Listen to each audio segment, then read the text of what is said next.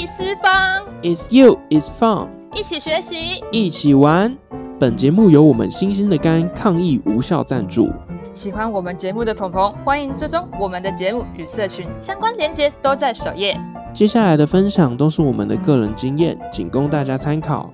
如果有任何建议，欢迎填写首页链接内的意思话、意思话表单。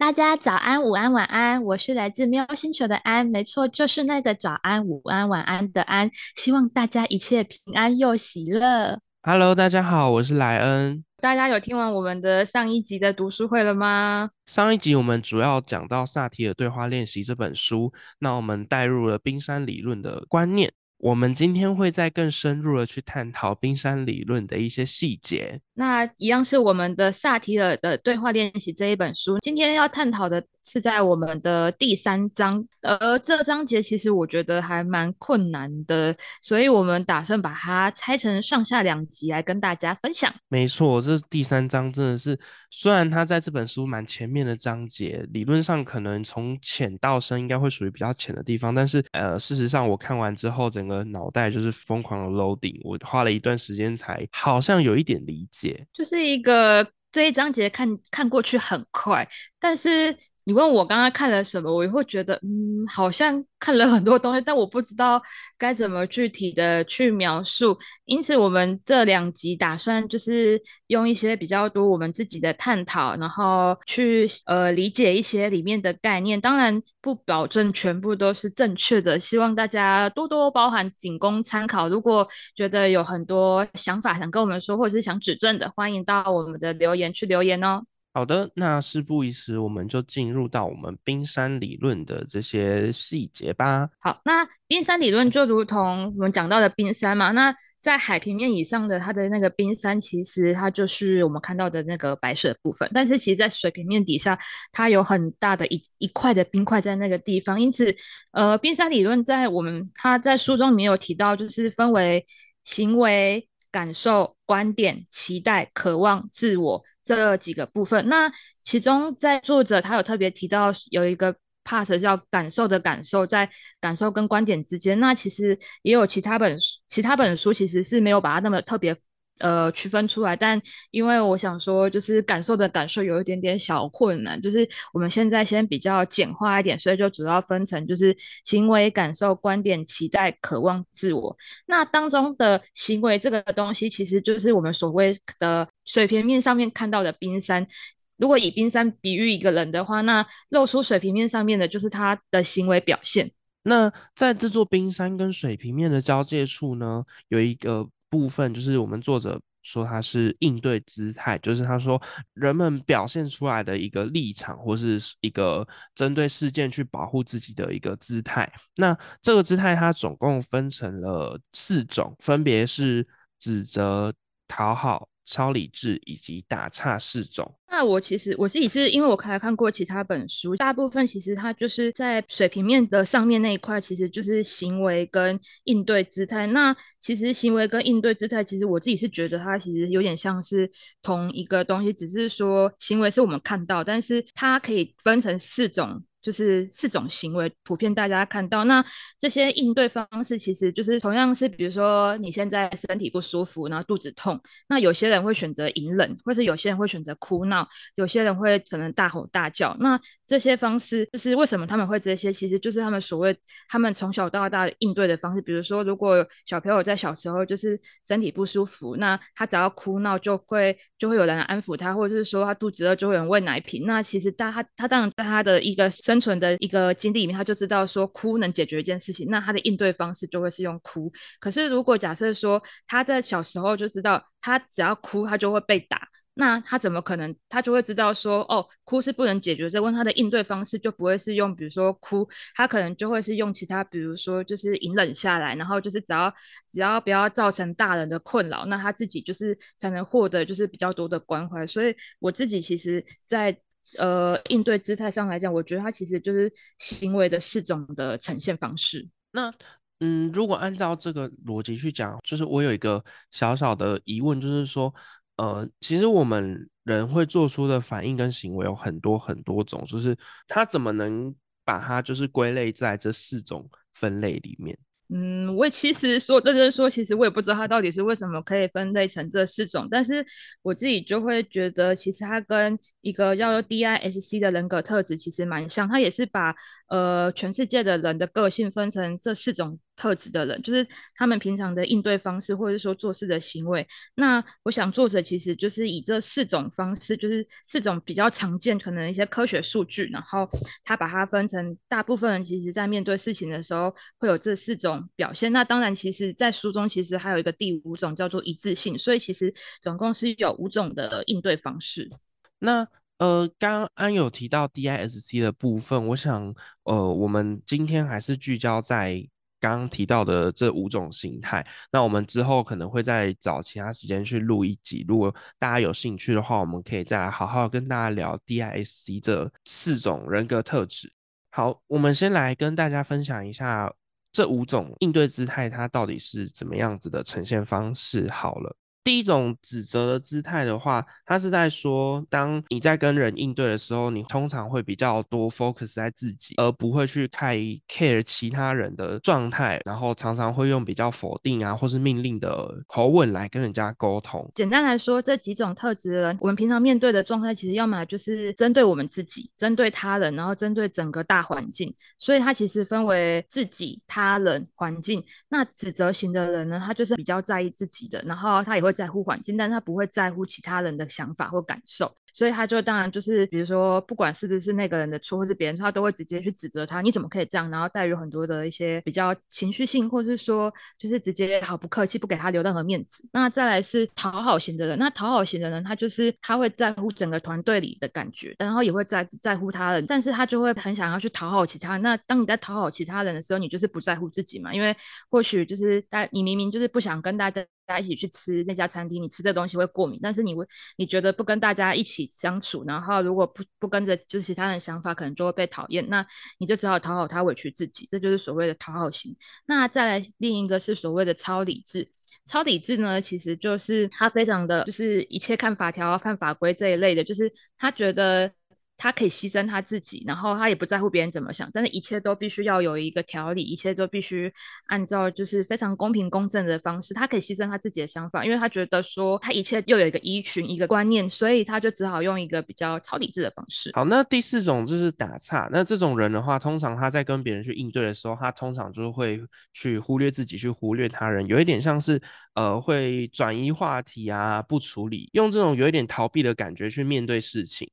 是的，那当然，在我们的第五种特质，就是说，他其实就是一个相对比较圆融，他会在意自己的感觉，也会在乎其他人的感觉，也会就是看这个环境的状态，就是一个相对是处事圆滑，然后面面俱到。那这样的人，其实他就是在书中所谓的一致性的人格。那这个人这种人格，其实并不是说好像。每一个人都只会用一种的应对方式，有些人可能在生活上或是在做事上其实是不同的应对模式，那也会随着经历不同的事情的时间长短，他也会突然从比如说指责型的变超理智，或是说等到事情就是慢慢的成长到自己成为一个自己一致性的人格，所以他并不是说他一个人永远就是一个怎么样的状态，只是说在不同的情境下，或者是说这个人比较在这个。人生历练的这个经历上，他目前比较常使用的是这种行为表现。没错，就好像是我们人的个性，不可能从出生到最后走到生命尽头，都一直是同一个个性去面对这世界的一切。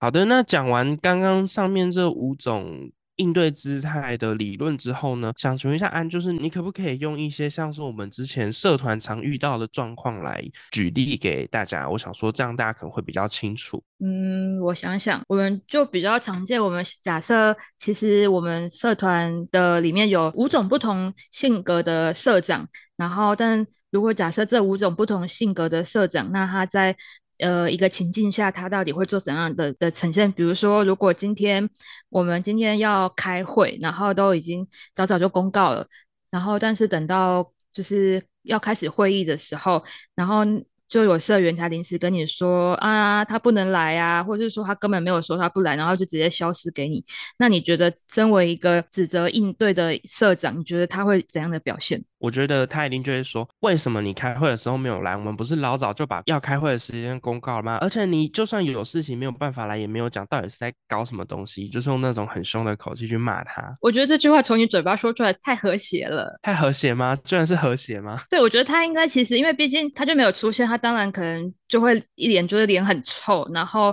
就会直接对着就是可能就直接对大家说，现在都没出现，怎么一回事啊？他当他自己怎样啊？然后就会用一种比较情绪化的呈现在有出现的身上。那当然就是他之后可能就是会在开完这场会议，或者是说下次他那个人有在的情况下，他就会公开说大家时间很宝贵，然后你怎么可以迟到？那不是早就公告了吗？或者说在群组里面就是就是噼里啪啦就是指责那个不是啊，就说你怎么每次都迟到？提早讲不会不行吗之类的？嗯，的确听起来凶多了。对我可能就是可能我就是指责型的吧啊，脾气也不好。那那当然，如果是讨好型的，那你觉得呢？讨好型哦，我觉得他应该就会说：“哎呀，没关系啦。”我想他应该也不是故意，可能路上有什么紧急状况发生，他真的不是故意要迟到，我们大家就原谅他，大概是这种感觉吧。我觉得他可能还会说啊，也有可能是，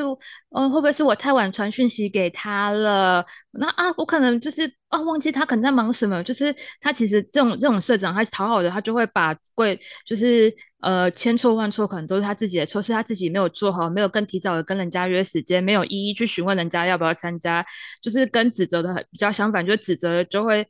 就是很指责说，那你不来怎么没有主动跟我讲？是你有义务要主动跟我讲。但讨好的就是会觉得啊，是我怎么没有主动去问他要不要来？是一个非常比较相反的一个两种个性的人。就是感觉有一种像是呃，明明是别人做错事，可是却开始一直检讨自己到底是哪个环节不小心出错那种感觉。没有错，因为他就会很怕说，如果他去指责人家，或者是说。或或者说错话，反而人家也会不喜欢他，然后他就会非常的害怕。那当然，另一种就是超理智型的人，那他就会可能他就会一一去问大家说，他有没有跟你说为什么他不来？那他有没有传讯息来？那他现在在干什么？他现在在哪里？就是等于说，他会非常的确认清楚，说到底是谁的问题，就是说，呃，是我没有跟他沟通好吗？还是说是那个人现在到底在做些什么？那以及他自己家里也没有什么问题，就是他会居心明疑的问清楚之后，然后接下来就会可能就会去问当事人说，你为什么不来？你为什么不提早？没有提早跟我们说？那不是我们的法规，就是上面就说好说什么时候什么时候让？那这样是不是应该你应该要就比如说下次不来一次要扣十块钱，然后。指的就是非常的理智，然后甚至会让，因为像我们刚刚讲超理智的超理智的人，他其实就是他不在乎他自己，他只在乎整个团队的。秩序有没有造成运作，以及也不在乎他人怎么想，所以他就有可能会去制定一些非常严苛的条件，就比如说你只要迟到一分钟就罚十块钱，或者是说不管你今天是有什么婚丧喜庆干嘛的，反正只要你没有做到，那你就要受罚，那就变成不只是当事人，也有可能包含其他人就有点一起连坐罚，然后当然他自己如果做错，他自己会就是罚他自己，变成就是整个团队秩序当然是蛮好的，但是对于里面身为人类的。的我们就会觉得很痛苦，就是感觉有一点呃没有人情味，然后所有的事情就是公事公办，连自己也不例外的那种感觉。是的，那当然在第四种就是所谓的打岔型，那打岔型的人就是你会觉得他很像一条嗯鲶鲶鱼吗之类，就是。很滑很顺，就是他不想，他其实也不在乎大家怎么想，然后他也不在乎自己怎么想，因为他其实就是不太想去处理，就是逃避嘛。所以当如果比如说，就是有人就是因为呃没有不告没有告假来参加重要会议，那当然会生气的，不会只有社长啊，那当然也有可能社员们也会很生气。如果你今天不处理这个社员，那社员是不是就会觉得为什么你都不处理他？那为什么我要准时来？那当然就变成说他。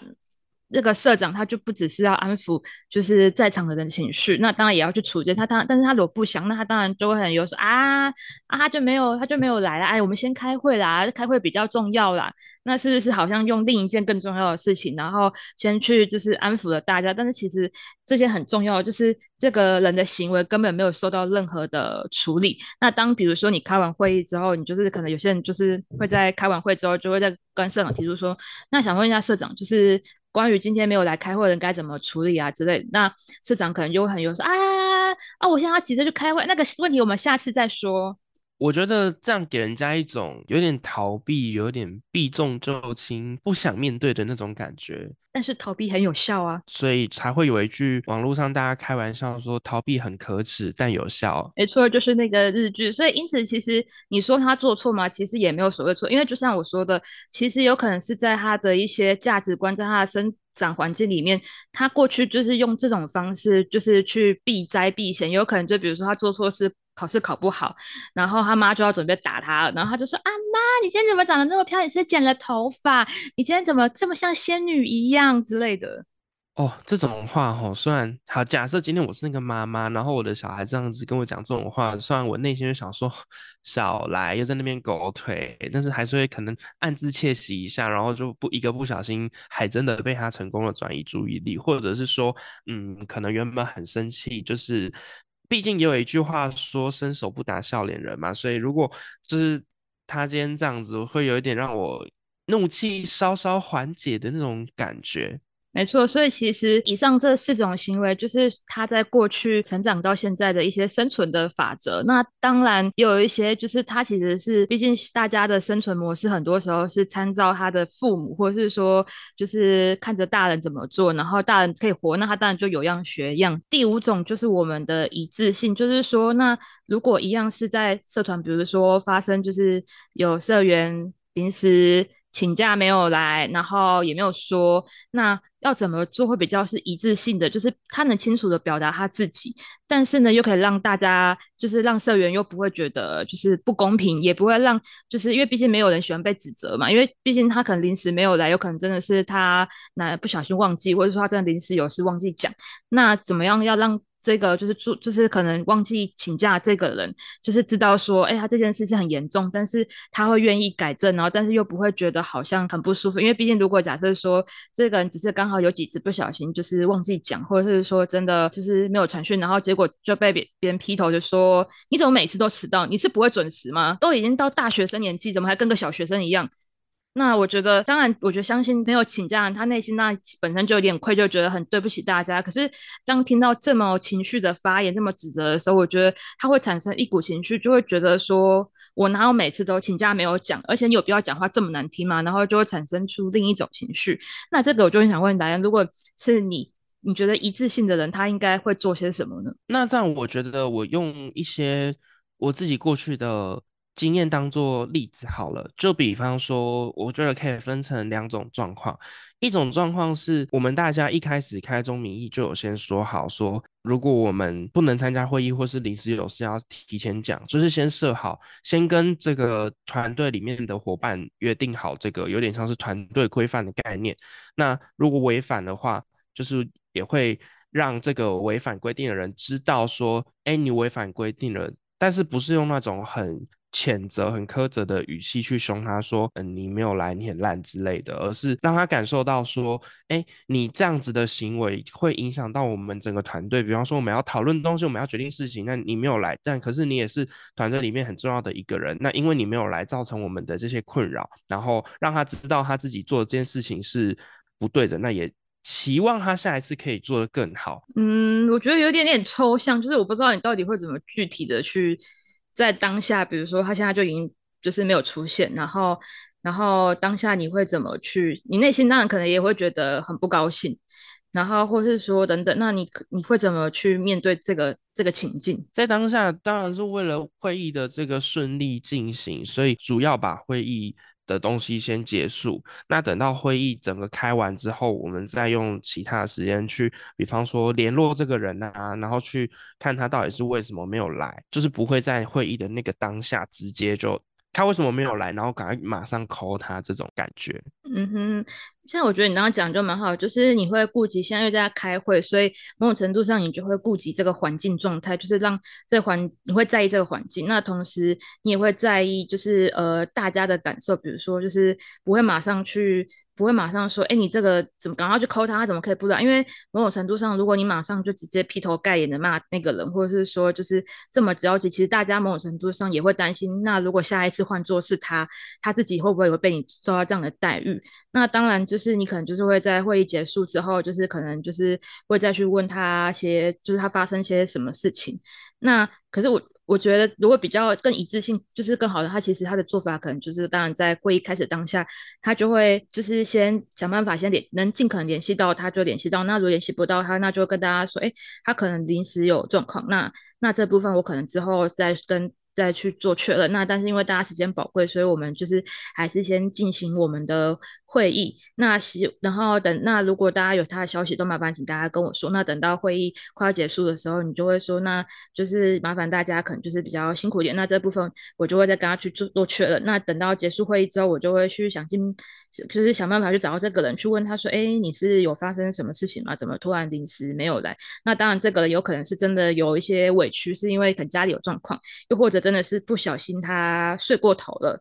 对，然后那当然这时候我就会，比如说他家里有状况，那我可能就会跟他说，好，那我我知道你家里有状况，那就是希望下次可以提早跟我跟我说，那。但是因为你这个状况，就是其实其他人也就是并不清楚，这样可能会造成大家也不会多说什么。但是有些东西你不主动说，放久了大家就会对你有一些成见。所以是不是希望你可以到就是大家群组去跟大家说声抱歉，或者是说就是下次会议的时候主动先跟大家讲一下你发生些什么事情。那如果当然如果是不方便讲，你就简单带过就好，至少让大家知道说，哎，你不是故意不告假出席。那当然如果假设说你真的是不小心睡过头了，那是不是也希望？你可以就是到到群主，或是说下次会议开始，先跟大家说个道歉，说呃这次真的是你的状况，因为不然其实这样子我没有办法去给大家一个交代，因为就是我毕竟是社长，我还是必须要让整个团队就是有个秩序在。那其实他在。这种情况下，就是我具体的告诉你说，其实你这样子让我很为难，但是我没有想要苛责你，我希望就是让大家就是都是比较好的状态。但是如果我都没有跟你说，就是比如说啊，我知道啦，没关系，下次就好啦，那这样其实他就会变成比较偏向讨好的状态，就是变成就是其实我自己还是很不爽，我没有告诉你说我很不爽，然后我委屈了自己，让对方比较没有那么多的罪恶感，或者是说让对方没比较没有那么多不舒服。可是只要让我自己感到不舒服的时候，我就是委屈我自己，那我就变。讨好型，那当然一致性的人就是他具体的表达了我自己的感受，也告诉你这个团队的感受，也告诉你其他人的感受。那当然做错事的人也要具体的表达他的感受，让大家知道，那才会是一个大家都是一致性，而不是说就是好像有所就是保留，那就会很容易产生当感受情绪没有被疏通的时候，那就会产生沟通的障碍。我觉得那这样就有点呼应到我们前面几集录过的节目，然后曾经有的结论就是说，我们今天要跟人家沟通的时候，必须要先照顾人家的情绪，把人家情绪顾好之后，再去跟他进行沟通，才会达到比较有用的效果。那这样子，透过我们从刚刚介绍冰山上层的行为，一直到应对姿态，那应对姿态又分成指责、讨好、超理智、打岔跟一致性五种。呃，因为这个部分要讨论的东西会有一点长，所以我们会分成上下两集。那我们上半集的部分差不多就到这一边。各位朋友，如果喜欢我们的节目的话，记得要订阅追踪，才能接收到每一次新节目上架的通知。那因为其实这些也都是我们的读书会，一起互相的探讨问题，一起互相的学习当中，如果有任何的，就是说的不是很好的地方，还请大家多多见谅，然后也可以多给我们一些留言建议，然后让我们可以变越来越好，一起互相的学习成长。好，那这样子我们就下一集见喽，拜拜。下班喽，下班。